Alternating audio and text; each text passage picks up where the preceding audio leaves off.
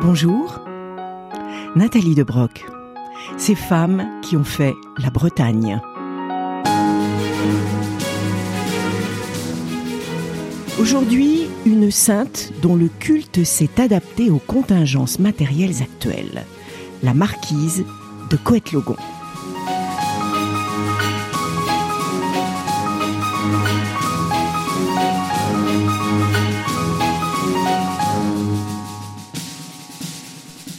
Ferveur.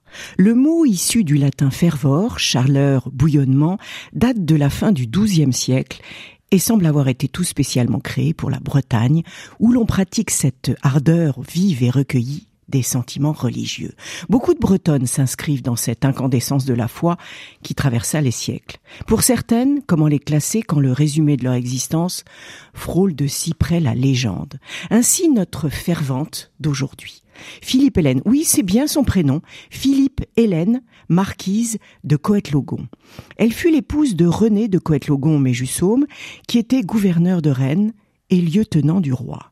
Toute sa vie, la marquise, dit-on, fit le bien, se voit entièrement aux pauvres et fit preuve d'une grande piété.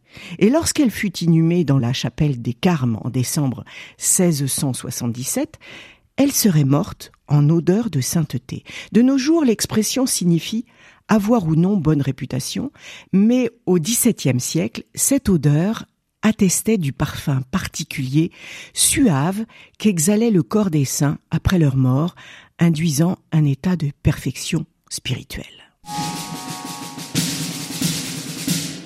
Lors de la démolition de la chapelle en 1798, il fut nécessaire de transférer les tombes au cimetière de Rennes. Lorsqu'on ouvrit le cercueil de la marquise, son corps était exactement dans le même état que lorsqu'il avait été inhumé plus d'un siècle auparavant. En termes religieux, on nomme cet état exceptionnel l'incorruptibilité. Les églises catholiques et orthodoxes l'expliquent par le fait de l'intervention divine qui conserverait les corps intacts et leur éviterait à tout jamais la décomposition.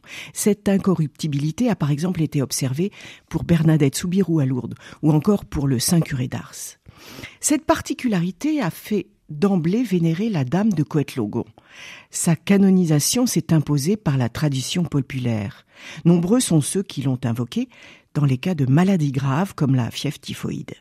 On procédait toujours de la même façon. Dans l'espoir d'une guérison, les implorants prélevaient un peu de terre de la tombe, en remplissaient un sachet de toile qu'ils gardaient à leur cou pendant neuf jours. À la guérison, si guérison il y avait, mais on murmure que cela se vérifiait toujours, le sachet était suspendu à la croix en signe de remerciement. Ne croyez pas que ce sont là d'anciennes pratiques disparues. De nos jours, les offrants ont laissé tomber les sachets de toile et les ont tout simplement remplacés par des sachets de plastique de toutes les couleurs. Ces sachets fleurissent à leur façon la haute croix de la tombe numéro 12 dans les contre-allées du cimetière nord de Rennes, rang numéro 8 de la huitième section. Et c'est ainsi que son surnom lui a été donné tout naturellement. La marquise de Coët-Logon demeure pour la postérité la sainte au petit pochon